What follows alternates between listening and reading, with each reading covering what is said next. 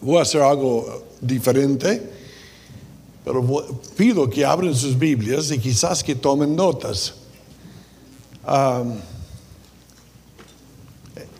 En el año 87 fui a México para aprender el idioma. Pasé un año ahí y entonces en enero de 88 llegué en Arequipa, Perú. Y todas las iglesias bautistas independientes en la ciudad de Arequipa no podrían llenar el coro acá. En el 89 fui a una reunión de todas las iglesias de cada tipo de bautista independiente en todo el Perú y llegaron al, al número de 900, era el número más grande en la historia de Perú y la obra de independientes. Yo, Dios me dejó a mí entrenar a docenas y docenas de predicadores y pastores. En menos que cinco años tuvimos más que 900 en solo las iglesias de Arequipa.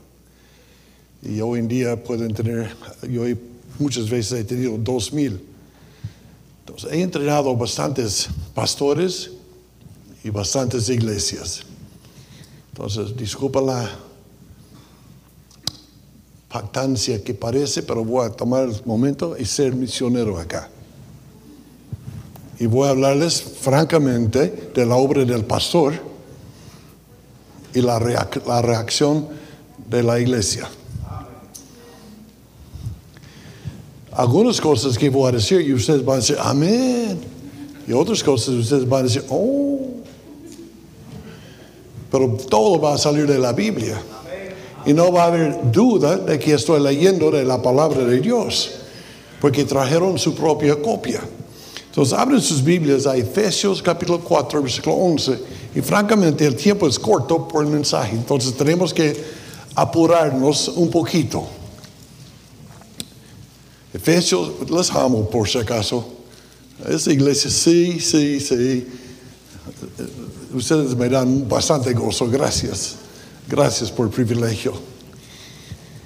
En Efesios 4:11, el apóstol Pablo está escribiendo a la iglesia y, quiere aclarar cosas y dice, y él mismo, Cristo, si tienes que leer la parte de antes, mismo constituyó a unos apóstoles, profetas, evangelistas, pastores y maestros. Paramos un ratito. No era la iglesia que puso al pastor, era Dios que puso al pastor. Él mismo, él mismo constituyó a unos apóstoles, a otros profetas, a otros evangelistas, a otros pastores y maestros. Es Dios. Disculpa, pero muchas iglesias piensan que el pastor trabaja para ellos. Pero eso es no entender la Biblia. Porque no trabaja para ti, trabaja para Él. Es una diferencia enorme. A veces la gente que tiene algo de plata deciden que pueden controlar más porque si trabaja para nosotros. Entonces, ¿y qué es el trabajo del pastor? Acá está en versículo 12. Él constituyó a unos gente capacitada, gente a quien había dado dones a fin de perfeccionar a los santos. Su trabajo es madurar a los santos, perfeccionar, madurar, uh, ayudarles a llevar a la madurez. Es el trabajo del pastor. El pastor, escribieron una carta a Carlos Spurgeon, eh, gran pastor inglés, y él tenía una escuela de pastores, él es el más famoso de todos los pastores en inglés de la historia. Y dijeron, queremos uh, contratar a un pastor que pueda llenar nuestro salón. Y él escribió y dijo, no hay ni uno tan gordo acá. Sin embargo, hay algunos que pueden llenar el púlpito si ustedes llenan el salón. Amén. Entonces, el, trabajo del pastor es perfeccionar a los santos. ¿Para qué? Mira, para la para la obra. Oh, yo pensaba que él estaba haciendo la obra. No, Él está perfeccionando a los santos para la obra. Del ministerio para la edificación del cuerpo de Cristo. Lo que hace un buen pastor es lo que hace un buen técnico, un buen entrenador. el técnico no debe estar metiendo goles. Debe estar entrenando a alguien a meter goles. Amén. Eh, el técnico no debe estar diciendo, sale ahí, yo, yo me meto porque ustedes no pueden hacer nada, yo lo hago. Su trabajo es perfeccionar a los jugadores para que jueguen bien el, el partido, para que ganen el partido. ¿Me entienden, amén o no? Entonces, Francamente, los obreros en la iglesia son ustedes. Él es el perfeccionador. Él es la persona que está perfeccionando. Su trabajo es ayudarte a ti. No tenemos tiempo para esto, pero si estuviera enseñando un grupo de pastores acá, mostraría lo que causa problemas en la iglesia.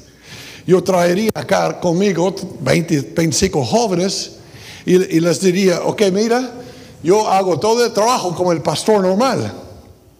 Entonces yo diría, ¿cómo? Síguenme los 25 y llegamos a, y paro acá y digo, alguien está enfermo ahí, voy a ir a visitarlos. Ustedes queden acá y, siguen haciendo la, eh, siguen esperándome y yo voy a, atender al enfermo. Y siempre les digo, cuando vuelvo, dos o tres han estado peleando. Y ya vez de 25 hay 23. Y digo, sígueme más allá, ya es hora de la cena. Párense, yo cocino la cena. Yo corro a cocinar y vuelvo y solo hay 20.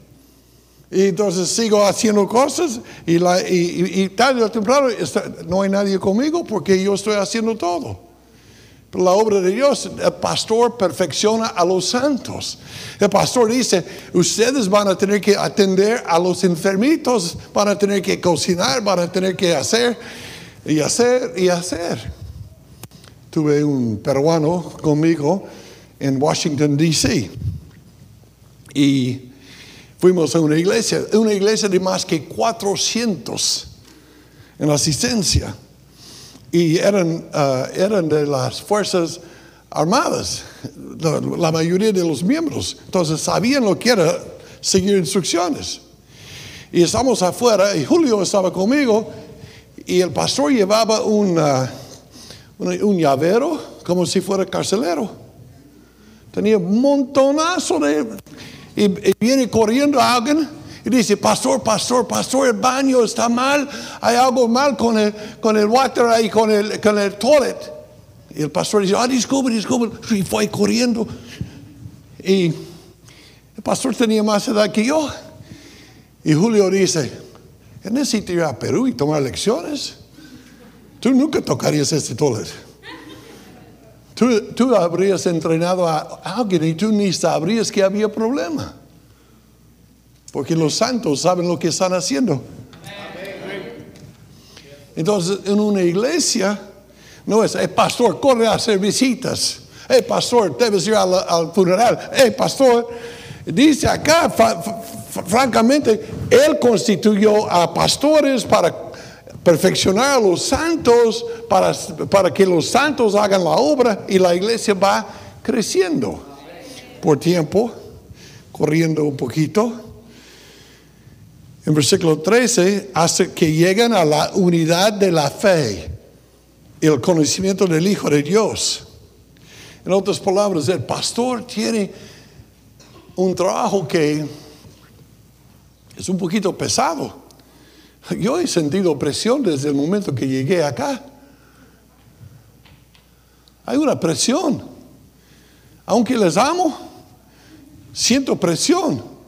Porque ustedes están esperando que yo diga algo. Que yo diga algo que sea de bendición. Que yo les ayude a crecer. Que yo hago... Y, y no puedo. ¿Quién soy yo? Necesito que Dios haga una obra. Pero e, esa presión se siente un pastor todos los días. Padres de familia entienden esto. Empezamos cambiando sus pañales y, y ayudándoles con sus zapatos. Y hasta les llevamos en los brazos, pero no por mucho tiempo vamos perfeccionándolos hasta que puedan hacer ellos todo. Amén o no.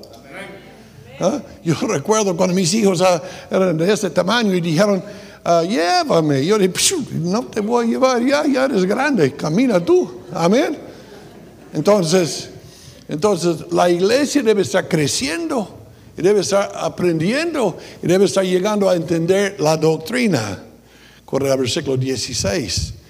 Por el tiempo vamos a ir corriendo, pero en 16 dice que, de que todo el cuerpo, está hablando de la iglesia, que todo el cuerpo bien concertado y unido.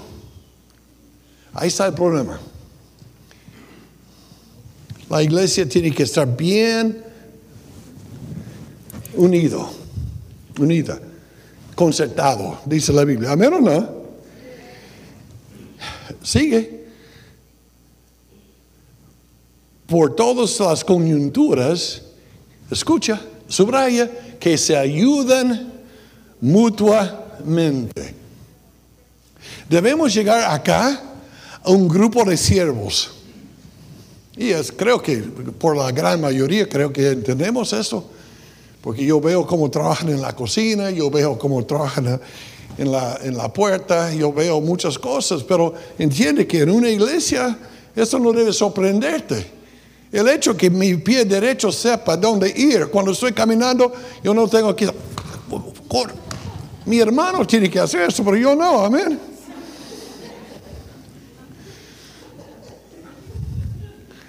Tengo que ganar cuando puedo, ¿no es cierto, hermano? ¿De acuerdo? Se ayudan mutuamente. Y miren lo que más dice, según la actividad propia de cada miembro. Actividad propia de cada miembro. Mi pie no debe estar haciendo lo que hace mi mano. Mi ojo no está oyendo. Amén. Eh, eh, cada partecito, yo falto muchas partes, ¿eh? pero por cáncer, pero mis partecitos deben todos estar haciendo su parte. Amén. Un jugador no hace un equipo. Tú puedes contratar el mejor. Y no voy a mencionar nombres, porque hispanos se enojan tan fácilmente. Si alguien habla de uno que Messi es mejor, mi, mi yerno, mm. actividad de cada, actividad propia de cada miembro. Entonces, deben entender quién es el pastor y qué es su trabajo. ¿Y qué es su trabajo? Desde el principio en Perú, yo les dije, hay muchas cosas que acá no voy a hacer. Yo les enseño a ustedes. Pero si yo estoy preparando baños y pintando paredes, no vamos a abrir más iglesias. Si yo estoy arreglando sillas, cuando empezamos yo arreglé las sillas, no había nadie más. Betty y yo llegamos a la iglesia, que somos seis, yo y cuatro hijos, y orando y orando llegamos a asistencia de ocho, dos peruanos. Y yo estaba orando, pidiendo a Dios, oh Dios, dame diez, diez en asistencia, cuatro peruanos. Y por fin un día subimos el carro y Betty dice, tú tuvimos once, ¿estás contento? Digo, no, con 15 estaré contento. Con 20, 25, 30, 40.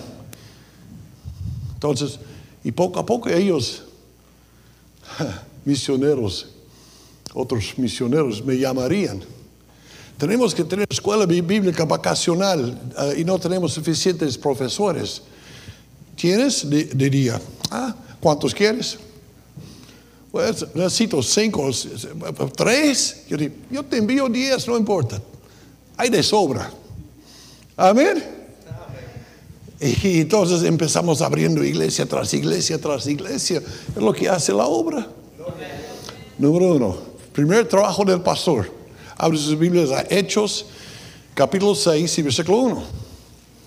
Ya estamos en los primeros días de, la iglesia.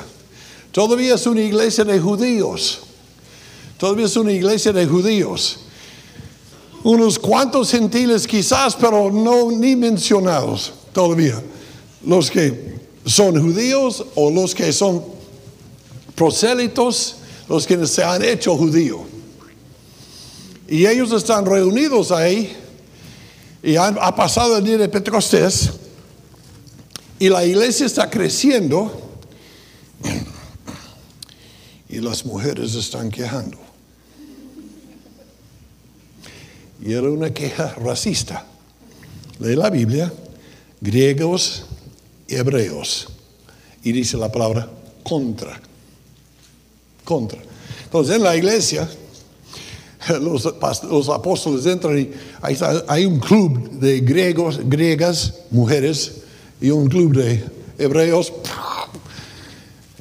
Se puede sentir hielo en el cuarto. Y ellos dicen, ¿qué vamos a hacer? Versículo 2. No es justo, sigue leyendo hasta que llegas. Entonces los dos se convocaron a la multitud de los discípulos y dijeron, no es justo que nosotros dejemos la palabra de Dios para servir a las mesas.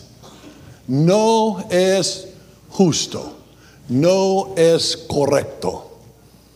Dios me puso acá para la oración, y lo voy a probar, la oración y la predicación y el discipulado, el ministerio de la palabra. Enseñar, ese es mi trabajo. Mira el versículo. Estamos corriendo, pero usted puede leerlo después, versículo 4. Nosotros persistiremos en la oración y en el ministerio de la palabra. Nosotros, eh, mira, esas mujeres están peleando con esas mujeres. Vamos a elegir unos diáconos dentro de ustedes, árbitros, que van a arreglar este asunto. ¿Me entiende, amén o no? Entonces, y, él dijo, ya me voy a la oficina, tengo que estudiar y tengo que orar. ¿Están siguiendo el, el hilo? ¿Y sabes qué pasó en la iglesia? De tu Biblia, versículo 7. Y crecía la palabra del Señor y el número de los discípulos se multiplicaba grandemente en Jerusalén. El trabajo del pastor, le estoy dando tres trabajos que hemos visto. Perfeccionar, orar, ministerio de la palabra. Perfeccionar, orar y predicar la palabra de Dios. Es su trabajo. Tiene otros trabajos mencionados. Vamos a primero de Timoteo 5, 17. Pongan cinturón de, de seguridad ahora. Vamos a entrar en turbulencia. Eh, vamos a estar un poquito incómodos. Estamos leyendo Biblia. Y por, y por si acaso el pastor y yo hemos almorzado juntos, pero francamente no hemos hablado nada de esto. Mira, los ancianos en la Biblia se usa la palabra anciano, obispo y pastor, son la misma palabra porque solamente son diferentes caras del mismo ministerio. Dice los ancianos que, ayúdame porque soy gringo, ¿qué es esa palabra? Los que, que qué? Gobiernan. Oh, un ratito, no me gusta eso. Gobiernan. Gobernar, dar instrucciones, decir lo que vamos a hacer. ¿Es lo que dice o no lo que dice? los ancianos que gobiernan bien sean tenidos por dignos de doble honor. Ya vamos a ver lo que es esto. Francamente no es de decirle pastor. No es decir, uh, uh, uh. Mira, digno es de doble honor. Mayormente los que trabajan en predicar y enseñar. El pastor debe perfeccionar, orar, predicar, gobernar. Y lo demás es lo que hemos visto. Y si quieres saber lo que es doble honor, dice la Biblia, versículo 18, pues la escritura dice, no pondrás bozal al buey que trilla.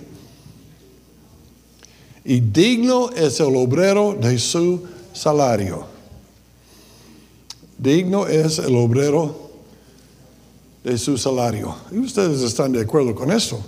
Cuando van a trabajar en algún sitio y están haciendo su trabajo, no, no piensen nada de que el hecho que te va a pagar un sueldo. No dice, oh, no, no, no lo merezco, no lo merezco. Ah, tú cobras, ya me toca. Y si no llega a la hora, ya te toca. Amén o no? Eso es justo. Y el pastor es obrero que trabaja, por si acaso en el siglo XVII, subraya la palabra trabaja a mi papá. Mi papá era campesino, el hombre más duro y más fuerte quizás que he conocido en mi vida. Honestamente no había nada que no podía hacer, pero él siempre trabajaba con las manos. Y él llegaría a vivimos ahí cerca después de mi primer turno en Perú. Y él vendría a la casa y yo estaría preparando mensajes o escribiendo cartas para, para el, apoyo o lo que sea. Mi papá entraría y diría, ¿qué estás haciendo, hijo? Digo, estoy trabajando. No estás trabajando. Eso no llamas trabajar. ¿Cuándo vas a salir a trabajar? Le digo, papá, estoy orando, estoy estudiando, estoy preparando cartas. Como dije, lo que diría. Como dije, ¿cuándo vas a salir a trabajar? Porque para mi papá, si no hay sudor, era campesino. Para ustedes, él tenía rancho. Y ese hombre trabajaba. Mira, su, tarea más chistosa, que le gustaba más darnos a mi hermano y a yo, recoger piedras. Todos los días de nuestra vida teníamos que levantar todo un vagón lleno de piedras.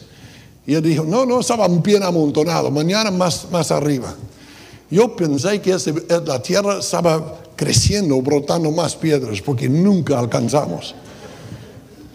Porque eso era el trabajo. Pero bíblicamente, ¿qué es el trabajo del pastor? Trabajan, trabajan en predicar y enseñar. Si me entienden, digan amén. Ok, escucha. El sueldo es un honor y el pastor es digno de doble honor. Enójense. Estoy acostumbrado. Pero no se paga lo mismo al albañil que al profesor, que al médico, que a la persona que trabaja con su cabeza. Cuando era chico, mi papá dijo, aprende algo para que no tienes que trabajar con lomo toda la vida. Porque mi papá, hasta, la hasta mi edad, él diría, cuando tenía mi edad, diría, no hay hombre en ese cuarto a quien no puedo vencer. Ven a pelear conmigo. Así era mi papá, ¿no es cierto? ¿Ah? Si ustedes quieren pelear, mi hermano está listo. Es más como mi papá. Pero el pastor es digno de doble honor.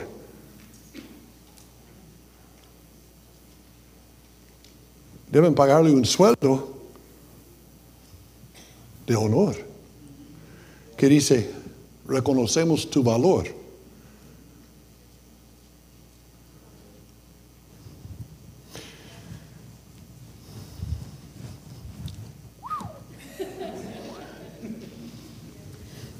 Poco tiempo. Última cosa. la reacción de los hermanos. Hebreos 13, 17. Por favor, recuerda que estamos leyendo Biblia. Es lo único que estamos haciendo. Dice la Biblia en Hebreos 13, 17, obedeced a vuestros pastores y suetaos a ellos, porque ellos velan por vuestras almas, como quienes han de dar cuenta, para que lo hagan con alegría y no quejándose, porque eso no os es provechoso. Subraya en tu Biblia, obedeced y suetaos. Un pastor nunca debe ser mandón, pero la actitud de los hermanos debe ser, es mi pastor. Deben entender, y Betty me ha escuchado decir eso un millón de veces, pero cuando un miembro de la iglesia no sabe algo, yo culpo al pastor porque es su trabajo. Asegurar que sabes.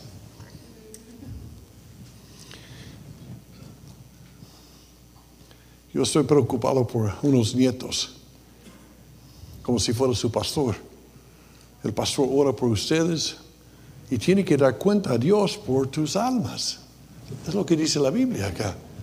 Dios está diciendo, Pastor Bordet, ¿qué está pasando con fulano?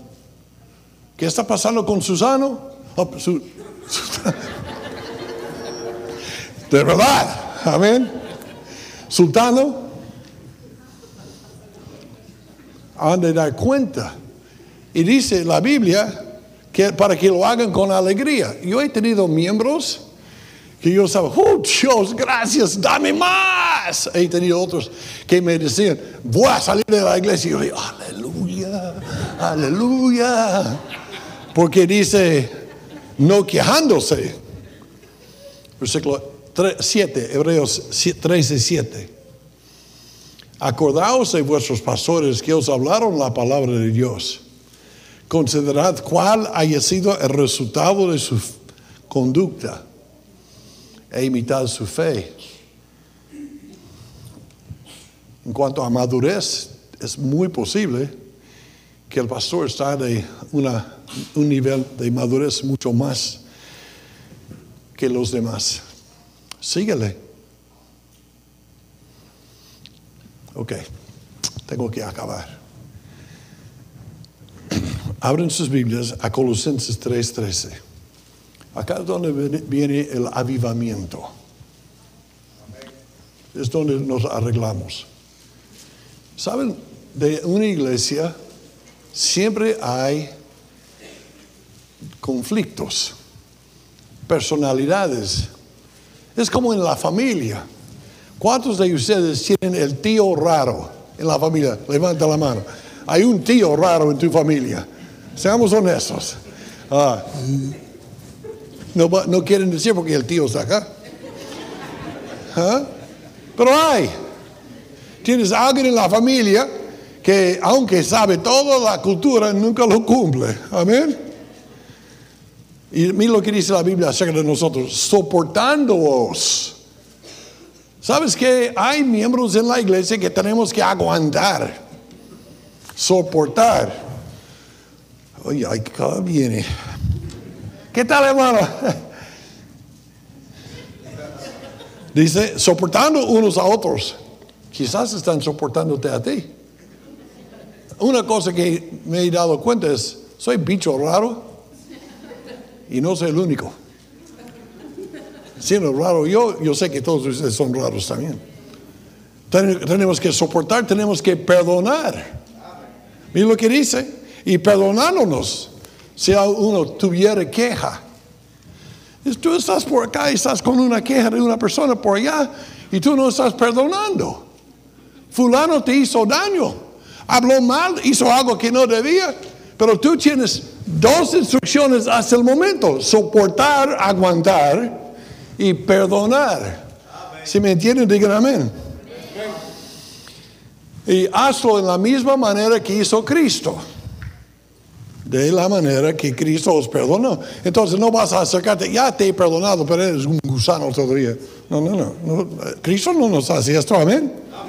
¿Se, se dan cuenta que en, ni, ni- en ni una carta que escribió Pablo, escribió la carta a los pecadores de la North City? Su- sus cartas fueron a los santos. Eran pecadores, pero ya no. Amén. Versículo 14. Vestíos del vínculo perfecto, amor. Y la paz de Dios gobierna sus corazones. Dame tiempo para tres versículos más y acabo. Proverbios 17, 9. Yo no sé nada de lo que está pasando acá. Entonces, si uno de ustedes está pensando, ay, ay, ay, ay, ay, ¿cómo es este gringo? ¿Sabe lo que está pasando conmigo? No sé nada. Es entre tú y el Espíritu Santo. Dice la Biblia en Proverbios 17, 9, el que cubre la falta busca amistad. Mas el que la divulga aparta al amigo. Déjame explicarte algo.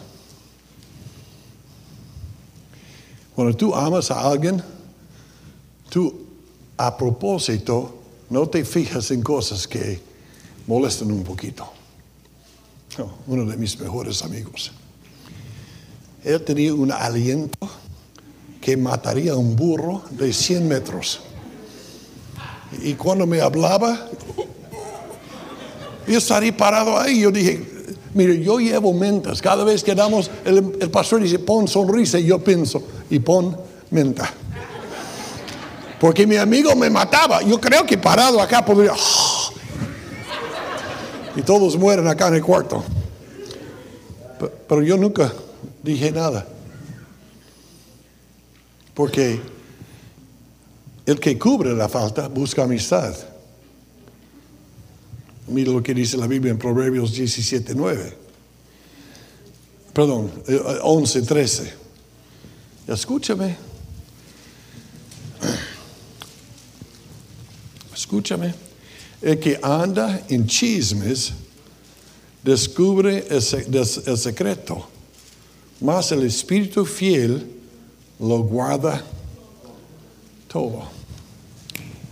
Chicas. Y la mayoría tienen la edad de mis hijos. Pero ustedes son más o menos así. No has escuchado, ¿no? La esposa de John. Mm, te voy a dar el, último. El último. Ya no vas a decir a nadie, ¿no? No he dicho eso a nadie. Pero déjeme decirte algo. Es lo que hacemos, no lo que hacemos. ¿Y desde cuándo no tienes cara para ir a hablarles a cara a cara como hombre? Si hay un problema, encubre o habla a la cara. No hablamos mal el uno del otro. Te digo una cosa. Francamente, amo a mi hermano. Muchísimo. Y si hay un problema, yo le hablo. Pero si tú hablas mal de él, vamos a...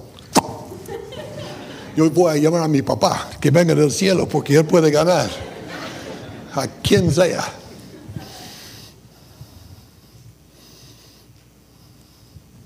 Último versículo, ya pas- pasé la hora.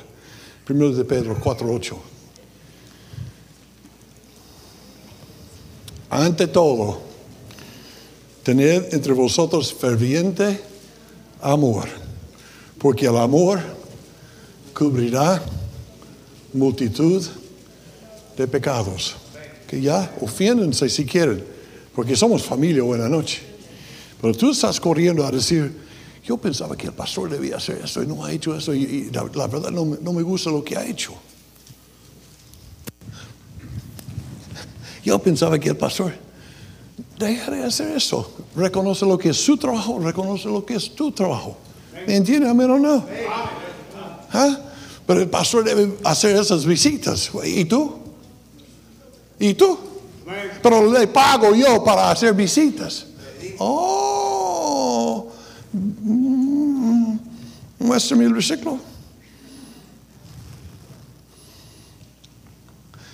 Las hermanas. Y a veces, caballeros, macho menos, caballeros, su esposa tiene una lengua de tres metros y chisme por todo lado. Y tú debes cortarle la lengua. Es decir, no hablamos así. No sentimos esto. Si, si, va a criticar, porque mira, estamos acá, eso no es obra de Adolfo Bordet, no es obra de ustedes, es obra de él. Y para que una iglesia haga lo correcto y lo que debe hacer, lo que Dios quiere, hay que tener un amor. Yo llevo 50 años con Betty. ¿Te puedes imaginar de cuántas cosas ha tenido que aguantar por 50 años? Mis amigos me dicen siempre, Betty es una santa. Aguantarte a ti tiene, que ser santa. Amén. Uh,